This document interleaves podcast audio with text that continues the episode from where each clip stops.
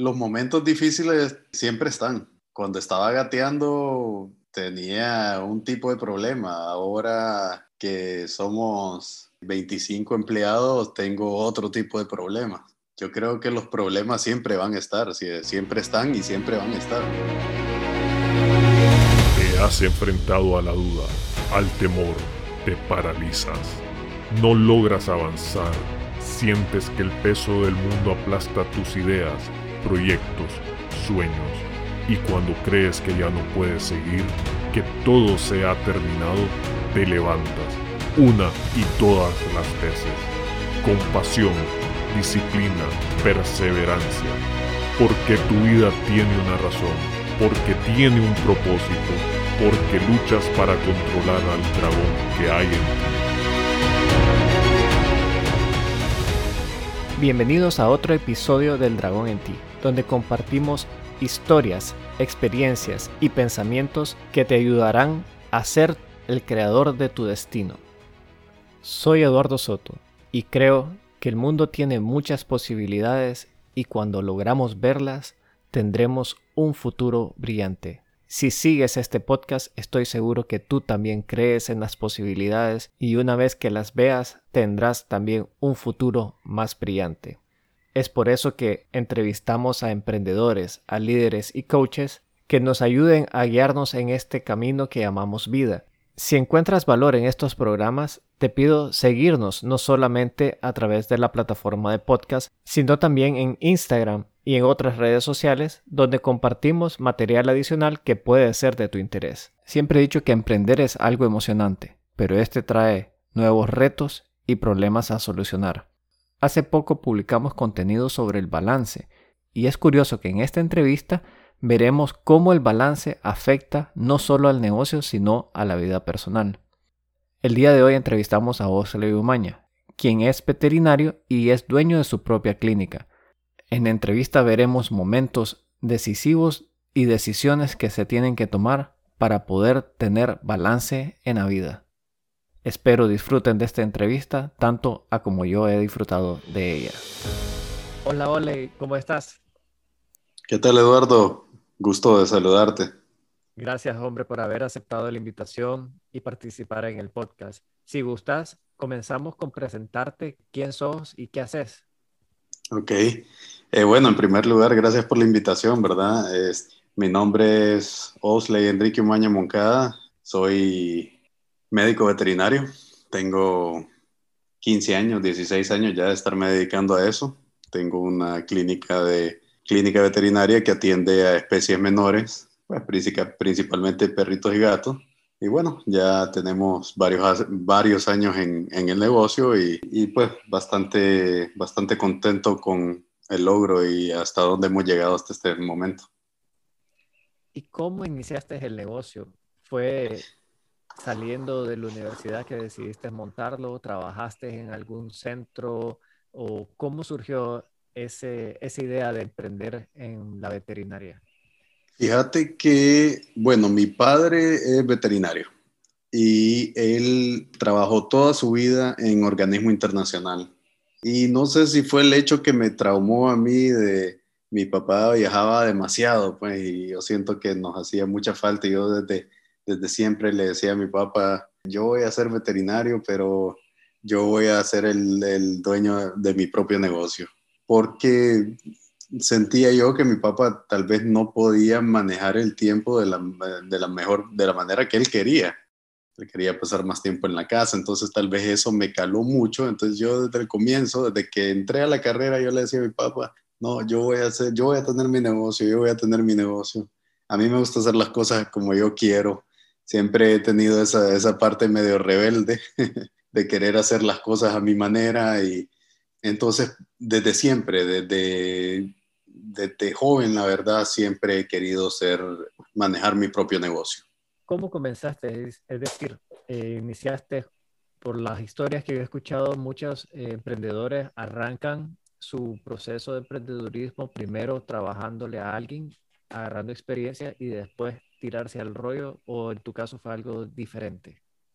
Pues fíjate que yo salí de la universidad, eh, yo estudié en Guatemala, Yo salí de la universidad y yo ya tenía, me ofrecieron trabajo inmediatamente que salí de la universidad para quedarme en Guatemala. En mi afán de regresar a mi país y tratar de aportar mi granito de arena y venir y montar mi negocio, rechacé el trabajo y me vine a hacer mis prácticas privadas aquí a Nicaragua. Entonces, en lo que yo estaba haciendo mis prácticas privadas con un proyecto que había, pues me sobraba tiempo. Entonces, eh, en ese tiempo yo dije, bueno, voy a abrir una pequeña tienda donde venda alimentos, accesorios de mascotas. Voy a dedicarle en la mañana al proyecto y en la tarde me dedico a la tiendita. La cuestión es que a medida que iba pasando el tiempo, yo platicando con clientes y platicando con personas, viviendo una necesidad de la medicina y la carencia de un buen servicio médico veterinario, a pesar de que tenía poca experiencia, cero experiencia en manejo de un negocio y muy poca experiencia en, clínica.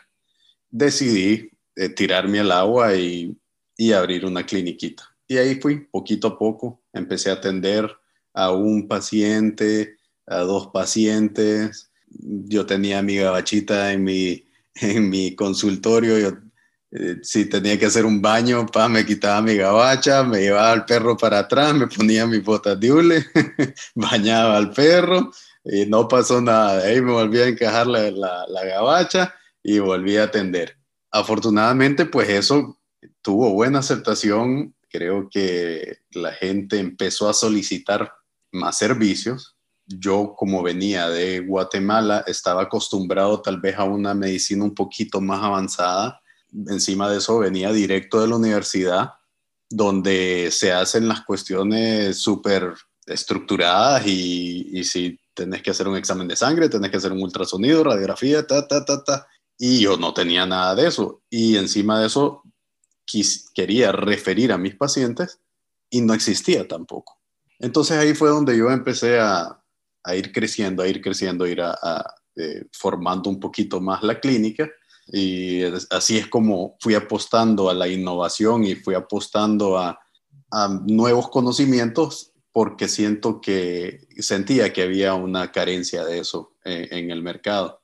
Cuando iniciaste el negocio, ¿lo arrancaste con fondos propios, con un préstamo o fue una recolecta familiar para iniciarlo? Ya que esa es una de las limitantes que muchos emprendedores se ponen y dicen, si no tengo el capital, no puedo arrancar. ¿Así fue tu caso? Fíjate que afortunadamente pues tuve siempre el apoyo de mis padres en el sentido de que tenía pues mucho consejo de parte de ellos. Mis padres no son mucho de decir, de soltar dinero y decir, bueno, anda y, y abrís tu negocio y ahí no. Ellos, mi padre siempre fue, mis padres muy exigentes. Yo inicié con mis propios fondos y creo que mis padres me dejaron, bueno, dale, échale, dale viaje, vos, haz lo que tengas que hacer. Me acordaba que me costaba muchísimo comprar concentrado, me llegaban facturas, hoy me río pues, pero me llegaban facturas de 1500 córdobas y yo sudaba y no había nada que hacer y, y, después venía otra factura de otros 1500 y tenía que ver cómo sacar esa plata y sacar la renta. Obviamente luego llega un punto donde ya yo me vuelvo más ambicioso, necesito cosas un poco más costosas. En ese momento pues acudo a mi, a mi padre y, y, y le pido un préstamo y él me apoyó con cierta cantidad de dinero, dinero tal vez algo eh, simbólico para, eh, para, para un negocio, pero para mí en ese momento fue buenísimo, pues porque ya pude adquirir algunos equipos, ya pude pues pasar como a otro, a otro nivel. Y ahí pues, y este fue el paso en el cual vos eh, no, todavía no era un negocio sólido en el cual yo podía ir a un banco a solicitar un préstamo y, me iban a prestar los reales. Entonces me ayudó muchísimo a llegar a ese nivel. Entonces sí le agradezco mucho a mis padres pues ese, aporte que hicieron inicialmente, eh, siempre y cuando pues ellos vieran que yo le estaba echando ganas al asunto y al negocio. Creo que la ayuda de los padres es muchas veces incondicional con uno y están de hecho ahí para eso. Veo que el proceso del desarrollo del negocio arrancó, como decimos nosotros, gateando y poquito, y poquito a poco fue evolucionando. Para vos, ¿cuál ha sido el momento más difícil del negocio? ¿En algún momento este crees vos que sobrepasó tu capacidad o realmente ha habido un momento en el cual vos digas, no era para mí lo que estoy haciendo? Los momentos difíciles siempre están. Cuando estaba gateando tenía un tipo de problema. Ahora que somos 25 empleados, tengo otro tipo de problema. Yo creo que los problemas siempre van a estar, siempre están y siempre van a estar. Y tus retos siempre van a ir cambiando. Yo no soy el mismo que era hace, hace 15 años, 16 años que, que inicié esto he ido ganando conocimiento, he ido ganando experiencia. Errores que cometía antes, hoy no los cometo. No sé si ahora estoy cometiendo errores que no cometería en 10 o 15 años. Entonces, pues yo creo que eso es parte de, emprender, ir eh, aprendiendo, ir eh, alcanzando esas metas y eh, ir evolucionando. Si no evolucionamos, creo que estamos destinados al fracaso pero no tuviste o no has tenido un momento que te haga dudar de seguir adelante o como vos decís, sí, problemas siempre hay, pero en algún momento en particular que logres recordar donde vos digas, no tomé la decisión correcta, no he tomado la decisión correcta, no vengo haciendo lo que yo quiero hacer. No sé si ha existido ese momento en el desarrollo del negocio. Fíjate que sí, eh, eh, eh, siempre Siempre, siempre te, entra la duda, especialmente pues en, la medicina es un es exigente con uno mismo. Yo por lo menos soy, soy medio exigente. Obviamente, tener fracasos, las cosas a veces no salen como, como vos querés. Y pues y te pones a pensar y te pones a reflexionar, estoy en realidad en, en lo que debería de estar. Esos pensamientos los tiene uno, yo no diría seguidos, pero, pero sí Sí, los tengo eventualmente. Yo creo que siempre tenemos que ver hacia adelante y siempre tenemos que ver tal vez los momentos difíciles como un momento de aprendizaje para, pues, para, para mejorarte. Entonces, he tenido varios, he tenido varios momentos y, y, y, momentos frustrantes, tanto médicamente como, como dueño de negocio pero nunca ha sido motivo como para decir, no, ya hasta aquí llego o como para tirar la toalla. Afortunadamente, pues mi visión siempre es hacia adelante. Obviamente, no pienso pasar en esto todo el tiempo, ¿verdad? Pero eh, por lo menos eh, me voy a salir cuando yo crea que ya es el momento adecuado o cuando yo no me sienta ya suficientemente capacitado para hacer lo que estoy haciendo. En materia del negocio, ¿Consideras que has llegado al punto que vos querés o hace falta algo más por desarrollar?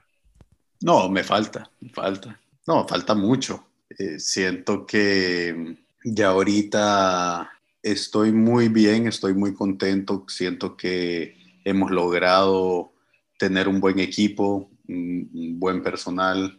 La clínica va todo el tiempo, estamos en capacitaciones y mejorías. Sin embargo, falta, pues yo creo que nos tenemos para volvernos una institución sólida, un negocio sólido. Estamos creando la estructura para ser esa, una empresa eh, sólida que no requiera de mi persona para que pueda funcionar. Ya hemos logrado ciertos mecanismos establecidos en los cuales no todo depende de mí. Sin embargo, pues uno siempre tiene esa, o cree que, el negocio siempre depende de uno, entonces eh, me gusta estar encima de, muchas cosas, entonces, pero estoy aprendiendo a superar eso, a dejar ir las cosas. Yo creo que eso nos pasa a todos los que empezamos desde cero y, y nos cuesta, nos cuesta delegar y nos cuesta pues, dejar ir las cosas. Yo conozco otro veterinario y puedo decirte que no todo el mundo logra llegar a ese punto de delegar y se quedan con la parte de la atención de manera personalizada. ¿Cuál creerías vos que ha sido el factor de éxito que te ha permitido a vos llegar a este punto de tener un personal de 25 personas a tu cargo y un proceso ya casi descentralizado que te permite a vos dedicarte a otras cosas en el negocio? Eh, a ver, para mí en primer lugar, empatía. Eh, eso es fundamental. Si vos no sentís empatía por tu paciente, si vos no sentís empatía por tu cliente, no hay manera que vos le puedas ofrecer lo mejor. Yo no me considero el mejor veterinario, yo no me considero que soy una lumbrera, yo no, no me considero eso. Pero sí puedo decir de que yo le voy a dedicar tiempo y yo le voy a dedicar todo lo que yo pueda a un paciente. Y eso es lo que trato de meterle yo a mi equipo. si nosotros tenemos que pensar en nuestro negocio, pues incluso hasta, hasta hablar por los pacientes. Nosotros tenemos que velar por los pacientes antes de velar por el cliente incluso. Entonces yo creo que eso ha sido, eh, eso es fundamental. Si me preguntas qué otra cosa, yo le apuesto mucho a la innovación. Para mí eso ha sido fundamental. Yo he apostado por equipos, digamos, ahorita vos llegas a la clínica y nosotros tenemos un, un equipo que te lee un examen de sangre en cinco minutos. Antes de que vos termines la consulta, yo ya te tengo tu examen de sangre y te puedo mandar cualquier tratamiento que requiera la mascota. Si llegas a la clínica, necesitas una radiografía, ahí mismo te lo hacemos. Si necesitas un ultrasonido, ahí mismo te lo hacemos. Entonces, la integridad de todos los, de todos los servicios, la empatía y un buen servicio al cliente, yo creo que ese, así, ese es el, éxito pues, de, de, de, veterinarios asociados de la clínica.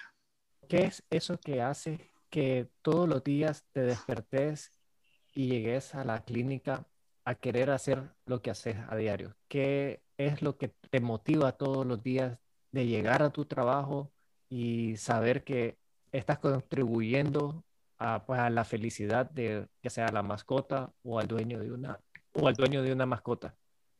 Eh, mis pacientes, mis pacientes, eso es lo que me hace moverme todos los días. Saber de que yo le puedo ayudar a, un perrito, a un gatito, eso es lo que me mueve. Pues. saber que yo tengo el conocimiento de, de poder ayudar, de hacer sentir mejor a una mascota, de hacer sentir mejor al, al dueño de esa mascota. Eso es lo que básicamente a mí me llena, fíjate. Eh, luego, pues obviamente me siento satisfecho de, de, tener un equipo de trabajo, de que hay un equipo de trabajo que, que depende de uno, ¿verdad? Y que, y que, uno les está ayudando y que esas personas tienen familia y estás ayudando a las familias de esas personas. Todo eso, eso me, me mueve mucho pues, y, y me siento y estoy dispuesto a seguirlo haciendo, independientemente de las, de las condiciones y, de las, y, las adversidades que trae, que trae eso. Pero la verdad es que eso es lo que me mueve, mis pacientes. Y a nivel personal, ¿cuál creerías vos que es el dragón que más te acecha, aquel que te hace de alguna manera temer, dudar o tomar inacción? Tal vez el balance, poder balancear bien mi vida entre lo personal, entre el, negocio, entre lo espiritual. Eso es, eh, eso es un reto diario, fíjate, Ed, eh, siento, el negocio te quita mucho tiempo y eso da un poquito de miedo de qué tanto tiempo le estás quitando a tu familia o a tus hijos o qué tanto tiempo te estás dedicando a vos espiritualmente, religiosamente. Lucho todos los días con, con no... Lucho todos los días con venirme a la casa, dejar a los pacientes en la clínica y, a veces quisiera estar más tiempo ahí, pero luego, eh, pues me acuerdo de mis hijos, no los he visto, salgo a las siete y media de la mañana y regreso a las siete, siete y media de la noche, vengo básicamente a acostar a los niños, entonces ese es mi miedo, pues que a veces siento como que tal vez te puede pasar la cuenta, dedicarle mucho tiempo al trabajo eh, y no dedicarle tiempo a, uno mismo y a la familia. E, ese es, tal vez es el temor que, que, tengo todos los días. Sin embargo, pues trato de aprovechar al máximo el tiempo, eh, trato de dedicarme tiempo, trato de dedicarle tiempo a mi familia. Los fines de semana son sagrados para mí, eh, para mi familia, pues se lo digo a mi familia y uno que otro momentito por ahí, por lo menos para el ejercicio, se lo, me lo dedico a mí. Pero yo diría que eso es, esa es mi mayor preocupación y, mi, mi, dragón que, que, que, le tengo miedo. Al balance es el que sentís que no lo tenés en tu vida de alguna manera. ¿Cómo te hace sentir en términos, sé que has venido describiendo un poco las situaciones en las cuales consideras que ese desbalance crea una tensión pero a nivel interno, ¿cómo lo manejas? A ver, lo que me da miedo de no tener ese balance eventualmente, pues es que, eh, pues mis, hijos ahorita están chiquitos, pero ya, pues ya uno empieza a sentir, ¿verdad? Y ya ellos empiezan a decir, eh, papá, es que nunca estás en la casa, papá, es que dijiste que me ibas a acompañar a clases de tenis, papá, es que me dijiste que ibas a venir temprano hoy es el miedo que eventualmente eso me pase factura y, que los niños eventualmente resienten eso. Pues probablemente al final no, porque todos pasamos por eso y todos queremos tener a nuestros padres todo el tiempo, ¿verdad? ¿Cómo lo manejo? Bueno, igual el tiempo para mi esposa, ¿verdad? Eh, que es muy importante, eh, no solo para mis hijos, para mis padres, como te decía, para las partes religiosas, trato, trato de ser eh, trato de inclinarme un poquito hacia la religión, trato de inclinarme un poquito hacia lo espiritual. ¿Cómo lo manejo? Trato de organizarme de la mejor manera. Por ejemplo, mi ejercicio eh, empieza a las 5 de la mañana, de 5 a 6 de la mañana, eh, tres o cuatro días a la semana. Eso me ayuda muchísimo para aliviar el estrés. Con mis hijos, hay una tarde a la semana que yo me dedico solo con ellos, me voy a, me tomo mediodía me dedico única y exclusivamente a ello, apago el teléfono y nos vamos a hacer sus deportes y sus cosas, luego nos vamos a misa, luego nos vamos a cenar, a comernos un helado, lo que sea. Y ese es, el, ese es de los días que más me llena, eh, eso, eso, eso me, me, llena el tanque nuevamente, porque me, me, aterriza y me, me, me doy cuenta de, de qué es lo importante en realidad en la vida. E, esas son las cosas que yo trato, que trato de hacer y que establezco y que son sagradas y que en la oficina saben que ni se les ocurre programarme algo el día que yo tengo libre o los días que yo escojo y, tengo, y, y, yo selecciono para salir con mi familia, con mis hijos, lo que sea. Sí, te iba a preguntar algo parecido, pero creo que ya lo contestaste en el punto de cómo sabrías vos que lo has superado. Y yo creo que sin duda, pues la exposición que venías haciendo, más bien siento que has dado pasos o que haces ya tu programa para poder compensar ese desbalance que sentís vos, que lo tenés con el negocio y la vida familiar. Así es, eh, ya ahorita ya estoy en un punto donde pues te das cuenta que, que nada pasa, te das cuenta que si no tomas la decisión de, o sea, todo depende de vos, o sea, ¿me entiendes? Si vos querés tomar esa decisión, porque vos sentís que es tu prioridad, hacerlo y punto. Y eso fue lo que hice. Obviamente es más fácil decirlo que hacerlo. Me costó mucho. Y siempre había dicho, no, es que no puedo, no, es que no puedo tomarme una tarde libre, es que no, porque me tengo citas, es que no, porque tengo que ver lo administrativo, es que no, entonces uno se va poniendo y no, y, y no puedo, y no puedo, y no puedo, hasta un momento que decís, espérate, tengo que tomar esta decisión, o sea, si quiero, en realidad lo quiero hacer, si en realidad esta es mi prioridad, entonces simple y sencillamente tomar la decisión. Y vieras que con solo decir los jueves por las tardes, por favor, no cuenten conmigo. Y no ha pasado absolutamente nada. Está en la idea de uno y en la cabeza de uno de que se va a venir todo al suelo, pero no es así. Esa parte es interesante porque dentro del programa y todo lo que a veces conversamos en los, episodios, eh, precisamente la mayoría habla de ese punto donde realmente todo está en la mente y lo podemos superar. Y solo para ir finalizando, ¿algún ritual? Sé que mencionaste el tema del ejercicio. pero algún, alguna frase o algo, o algo donde vos recurras para precisamente eh, reforzar toda esa parte que puedas compartir con nosotros?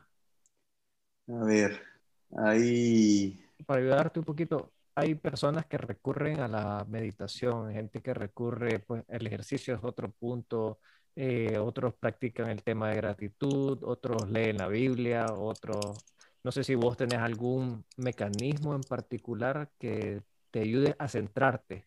O sea, cuando te sentís fuera de balance, ¿qué te trae al centro nuevamente? Vieras que hay una, yo soy, pues me gusta mucho y me inclino mucho por la parte religiosa. Y hay una frase que siempre, siempre me ha gustado y siempre, pues trato, trato de, de, seguirla, ¿verdad? Y, no sé, no, no, sé si te la voy a decir exactamente, ¿verdad? Pero es una, es una oración que dice, Señor, dame la tranquilidad o la serenidad para aceptar las cosas que no puedo cambiar, el coraje o el valor para cambiar las cosas que puedo cambiar y la sabiduría para conocer la diferencia entre ellas. Eso mm, tengo pegado en mi closet, esa frase, esa oración, perdón. Continúa la oración, no me la sé exactamente, pero esa para mí es una, eh, no sé, me, me inspira mucho, porque muchas veces perdés el tiempo tratando de cambiar cosas que no tienen ni sentido eh, muchas veces no tenés el coraje o el valor de afrontar las cosas que tenés que afrontar. Y como dice al final, la diferencia para, para saber una de otra, ¿verdad? Entonces, eh, e, esa frase me gusta mucho.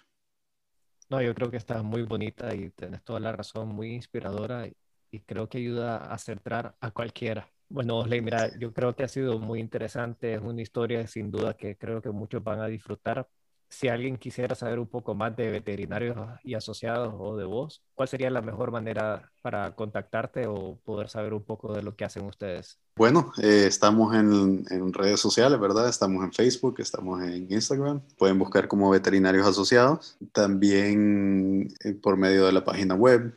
La verdad es que está, se ha trabajado bastante en toda esa parte, entonces nos pueden encontrar por esa vía, ¿verdad? Bueno, no queda más que agradecerte una vez más y cualquier cosa estamos en contacto. Un abrazo entonces y muchas gracias y saludos a toda tu audiencia y gracias por la invitación. De los apuntes que guardo de esta entrevista es el tema del balance. Sin duda juega un factor fundamental en la vida de un emprendedor y creería yo que en nuestra propia vida. El otro punto que a mí me llama la atención es el tema de decisión es sin duda un tema mental. Querer hacer un cambio en nuestras vidas es algo que está a disposición de nosotros mismos. Sé que puede ser atemorizante y de alguna manera difícil, por lo menos eso creemos. Sin embargo, cuando nos atrevemos a tomar esa decisión y seguir adelante con nuestro deseo, hay grandes recompensas en el fondo. A como siempre, los invito a seguirnos en redes sociales y continuar la conversación en esa plataforma. Y ya sabes, si tú no controlas al dragón, él te controla a ti.